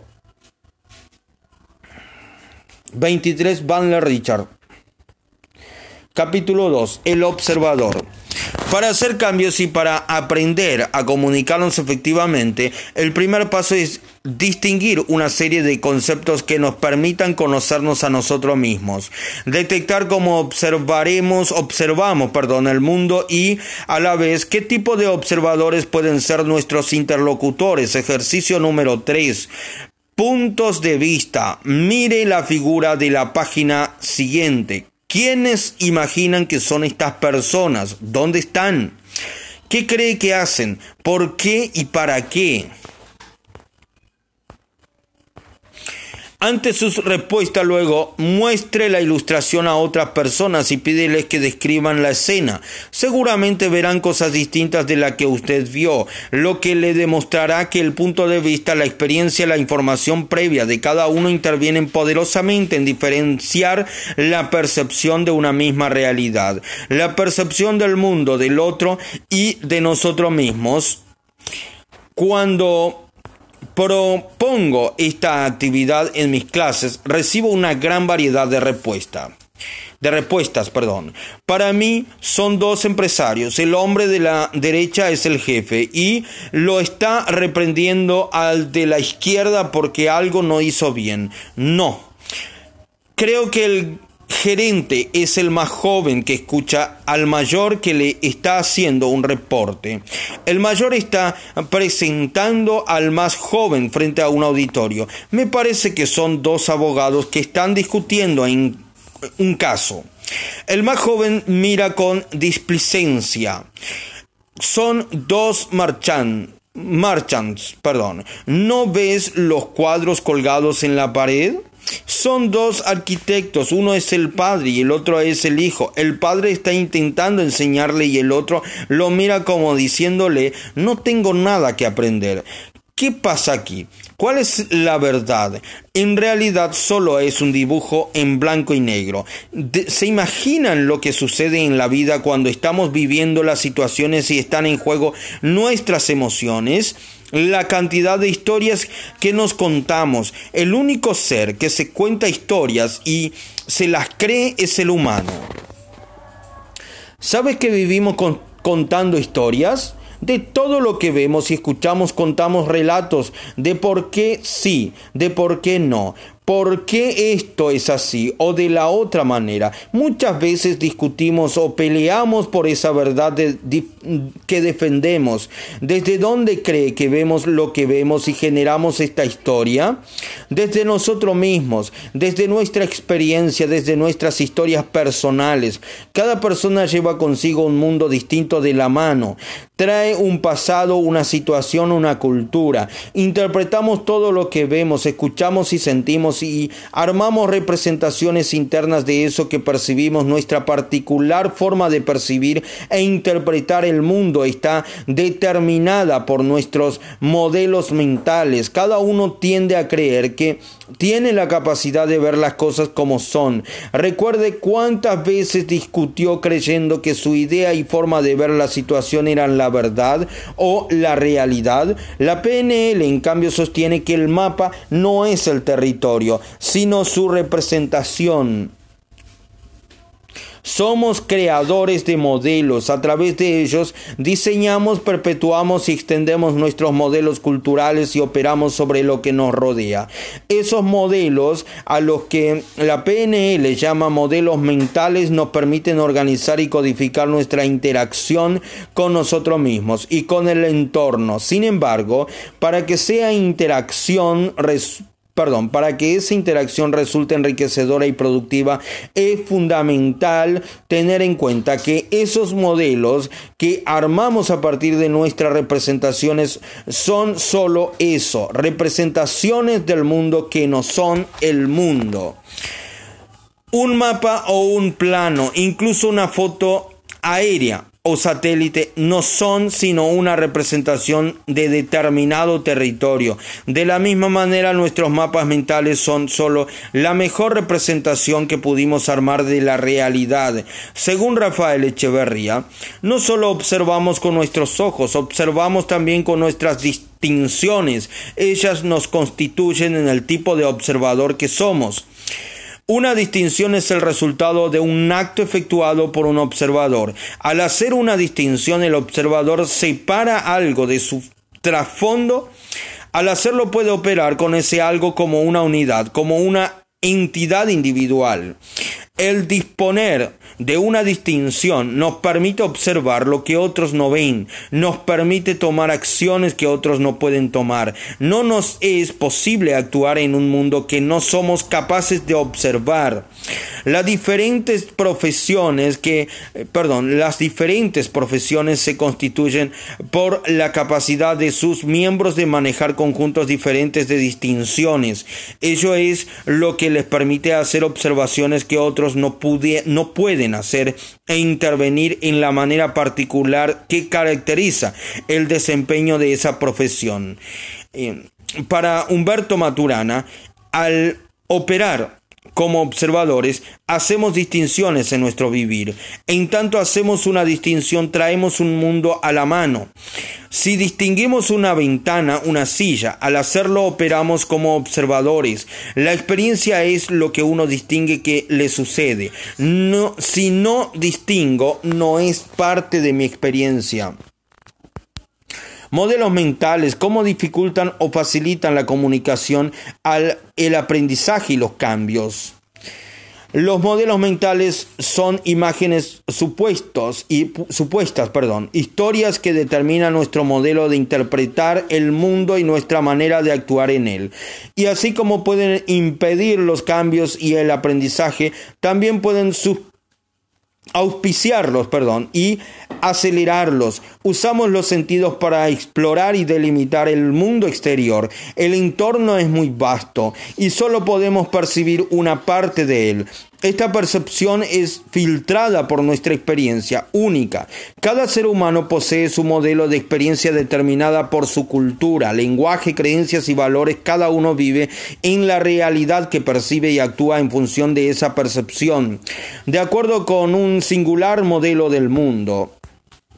Incorporamos los aspectos que nos interesan e ignoramos otros. Por ejemplo, si vamos a ver un espectáculo de danza en vivo, según el momento, la música, el interés, las preferencias, los conocimientos, etc., podemos elegir mirar el conjunto, un bailarín o bailarina o pareja en particular. A un modelo fijar, a un podemos fijar nuestra atención en planos más pequeños como los pies, los brazos, la vestimenta de alguno o algunos del elenco, de algunos o algunos del elenco, y hasta fuera de la escena, en la sala o los espectadores. Por eso, a veces nos incomoda o irrita el mismo espectáculo filtrado por la elección del director de cámaras cuando es transmitido por televisión.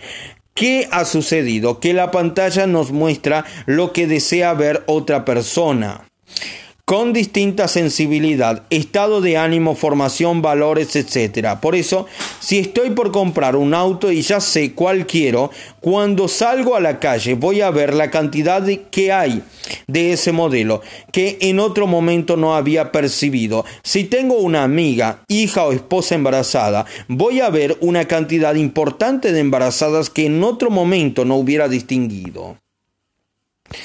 Si ampliamos nuestra percepción del entorno, hacemos nuestro mundo mucho más, un, más rico perdón, en posibilidades. Repito, si ampliamos nuestra percepción del mundo, hacemos nuestro mundo mucho más rico en posibilidades creencias, intereses y percepciones muy limitadas darán como resultado un mundo limitado. Este mismo entorno puede ser productivo, creativo y poderoso. La diferencia no estriba en el mundo, sino en los filtros con los que lo percibimos y los mapas que usamos para manejarnos en él. Suponga que tiene una cinta foto eh, perforada, perdón, sobre los ojos y a través de ella algunas cosas pasan y otras no. En consecuencia, usted no ve todo lo que hay que ver. Si usted va agregando agujeritos a la cinta, ampliará los filtros y con ello su percepción, es decir, ingresará más información en su mapa mental, enriqueciéndolo con muchas más opciones, posibilidades y recursos. El mundo es siempre más rico que las ideas que tenemos de él. Los filtros que ponemos perdón, en nuestras percepciones determinan en qué clase de mundo vivimos. Existen varias clases de limitaciones que forman algo muy especial en nuestro cerebro. Nuestro propio mundo, Bandler y Grinder, perdón, em, distinguen tres neurológicas, sociológicas e individuales. Repito, existen varias clases de limitantes que forman algo muy especial en nuestro cerebro. Nuestro propio mundo, Bandler y Grinder distinguen tres neurológicas, sociológicas, sociales, perdón, e individuales.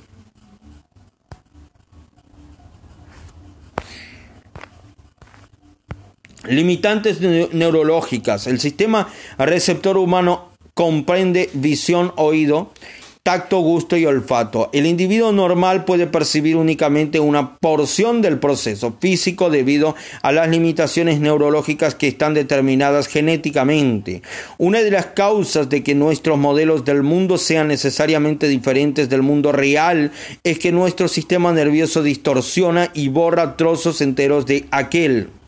Nuestro sistema nervioso inicialmente determinado en forma genética constituye el primer conjunto de filtros para distinguir el mundo, el territorio de nuestra representación del mundo, el mapa. Los filtros neurológicos con los mismos, eh, con son los mismos para todas las personas sanas. Las limitaciones neurológicas son la base común de la experiencia que compartimos como miembros de una misma especie. Repito, los filtros neurológicos son los mismos para todas las personas sanas. Las limitaciones neurológicas son la base común de la experiencia que compartimos como miembros de una misma especie. Limitantes sociales. La segunda eh, modalidad en que nuestra experiencia del mundo difiere del mundo es en sí mismo es mediante el conjunto de limitantes sociales o pautas que denominamos perdón, factores sociogenéticos. Esto es, las, perdón, las categorías o filtros a los cuales estamos sujetos somos miembros de un sistema social, idioma, costumbres, modalidades aceptadas de percibir y convenciones. El filtro sociogenético, más comúnmente reconocido como constituye el sistema del idioma materno y, a pesar de su fundamental importancia en la estructura de la experiencia subjetiva, somos capaces de utilizar más de un conjunto de categorías lingüísticos sociales, filtros y pautas para organizar la experiencia.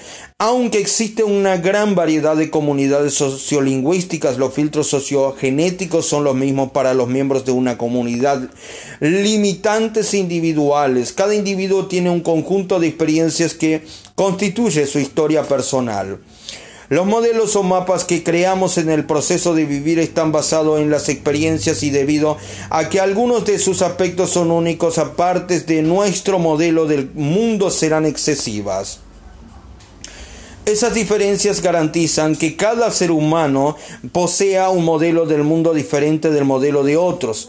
Tal como pudo comprobar en el ejercicio número 3, si usted compara su forma de ver con la de otra persona, comprobará que lo que usted ve, escucha y siente no es lo mismo lo que el otro ve, escucha y siente ante la misma cosa observada. Aun cuando la comparación se realiza con alguien afín, notaría diferencias de apreciación.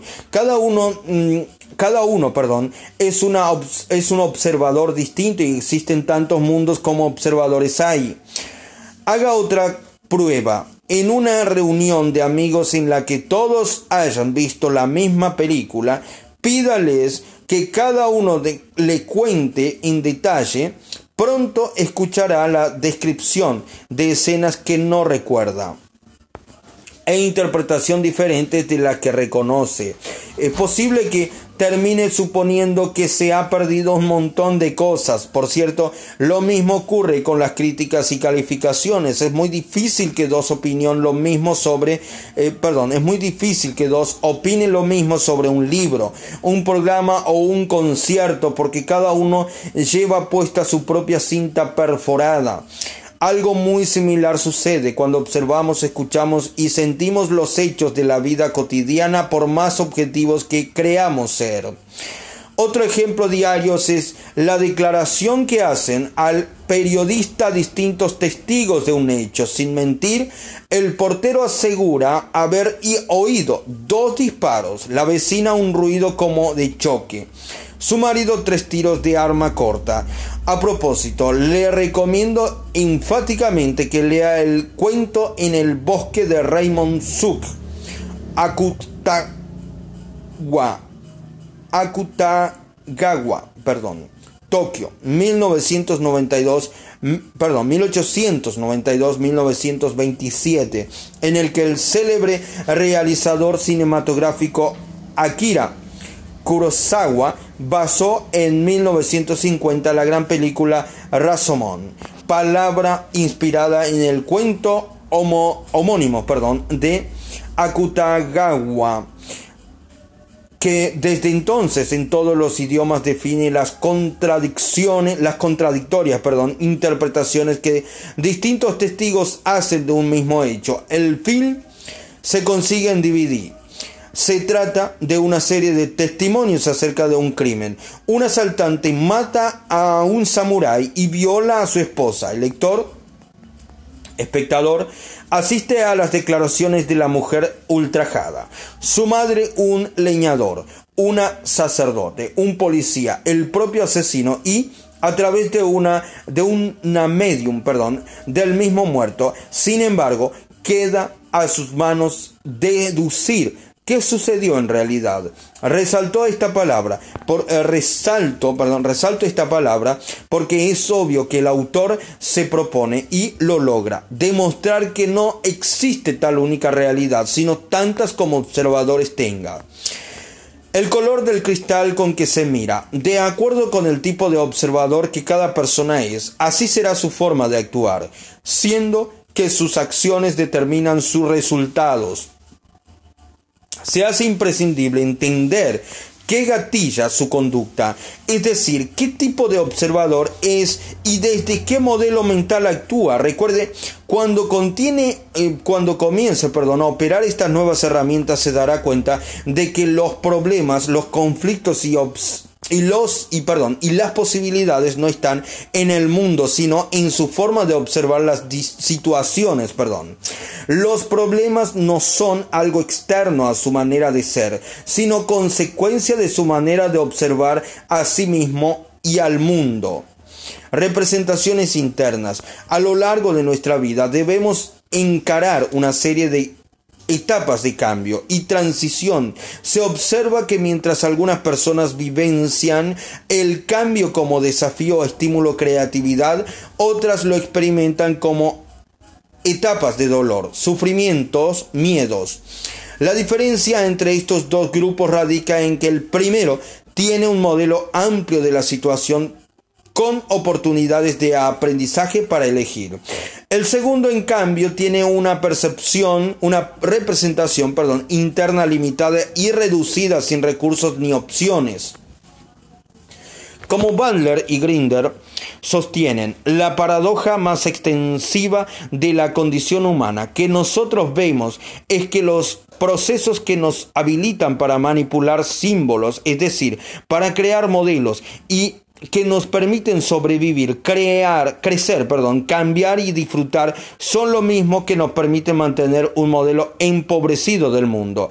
De modo que los procesos que nos permiten realizar las más extraordinarias y especialísimas actividades humanas son los mismos que bloquean nuestro crecimiento si contenemos, eh, si cometemos, perdón, el error de confundir el modelo con la realidad. Afirmación que ese Namo Beach Namanovich, perdón, completa con el eh, pensamiento de que por un lado el genio es atributo de las personas extraordinarias y por el otro el genio está en y es de y para todos. La PNL ofrece la posibilidad de hacer cambios efectivos que convienen a la capacidad provienen, perdón, de la capacidad de, de recuperar el sentido de la experiencia.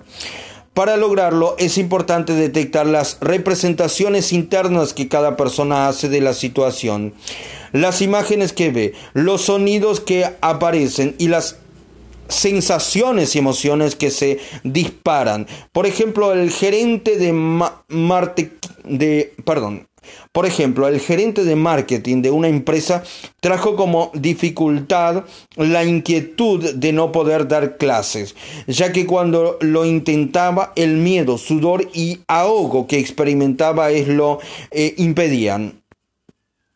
En una conversación de coaching pudimos detectar qué representaciones internas disparaban esa situación, qué creencias aparecían y cómo estas afectaban su desempeño. La representación interna que se armaba en su mente cuando empezaba la clase era la imagen de su madre, muy grande, mirándolo fijamente y diciéndole tenés que hacerlo perfecto, con un tono de voz muy importante que vibraba en el interior de su cabeza.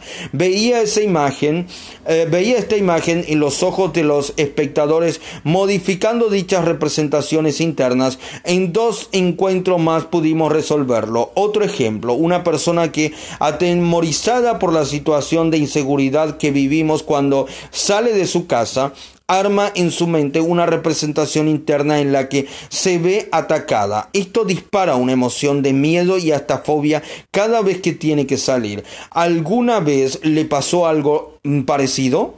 Una de las ventajas más importantes de la PNL aplicada al amplio terapéuticos, al ámbito, perdón, terapéutico es la remisión de fobias. Su efectividad que debe eh, se debe, perdón, a que intervienen directamente sobre las representaciones internas de las personas. En mi formación en PNL en Europa, los instructores de los Estados Unidos nos contaron la siguiente anécdota sucedida en California, cuna de la PNL. Tiempo atrás había ocurrido un terremoto durante el cual el puente Golden Gate que une San Francisco con Sausalito había sufrido roturas y algunos autos habían caído al agua. Muchas personas comenzaron a tener fobia a cruzar puentes, especialmente este, cuando había sido restaurado.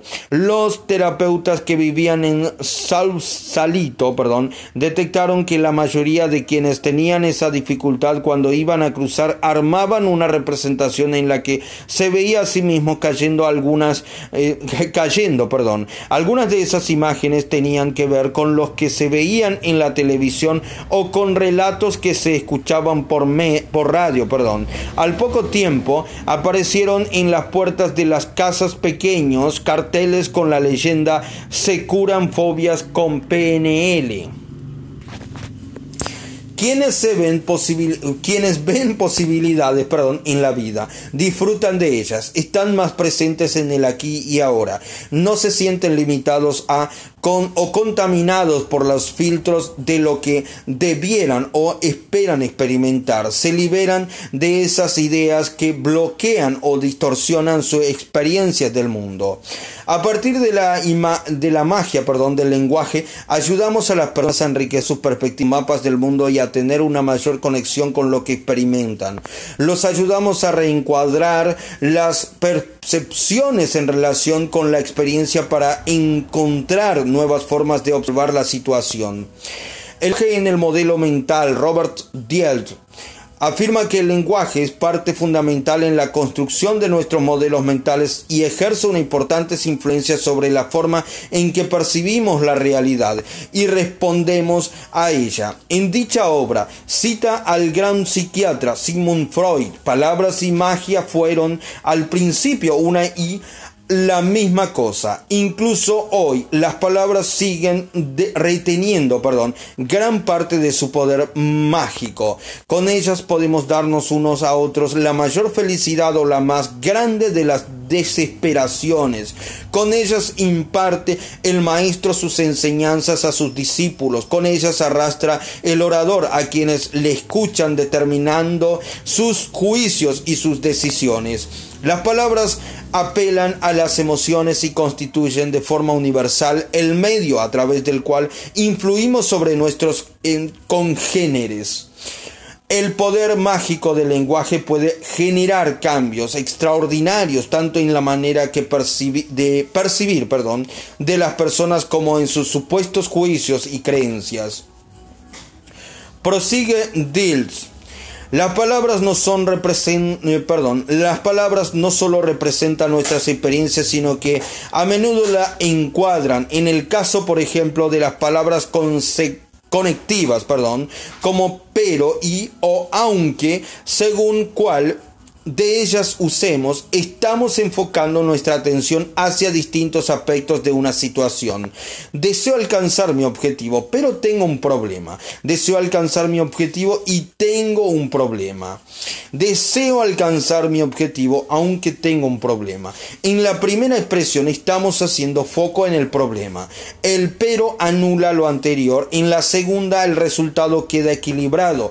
En la tercera hacemos foco en el objetivo, dejando el problema en segundo término. Estos patrones influyen en la forma habitual de pensar, interpretar y responder. Otro ejemplo. Hoy me siento capaz, pero no sé si me dará, me durará, perdón. Hoy me siento capaz, pero no sé si me durará. Hoy me siento capaz y no sé si me durará.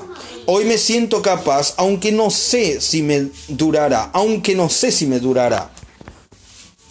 Las palabras que conectan las porciones y el orden del anuncio les confieren significados diferentes. Si quiero reencuadrar la situación e invierto los términos, aunque no sé si me durará, hoy me siento capaz. Expreso una creencia que me afirma y me potencia. Estas herramientas lingüísticas ayudan a influir en el significado que percibimos como resultado de una experiencia.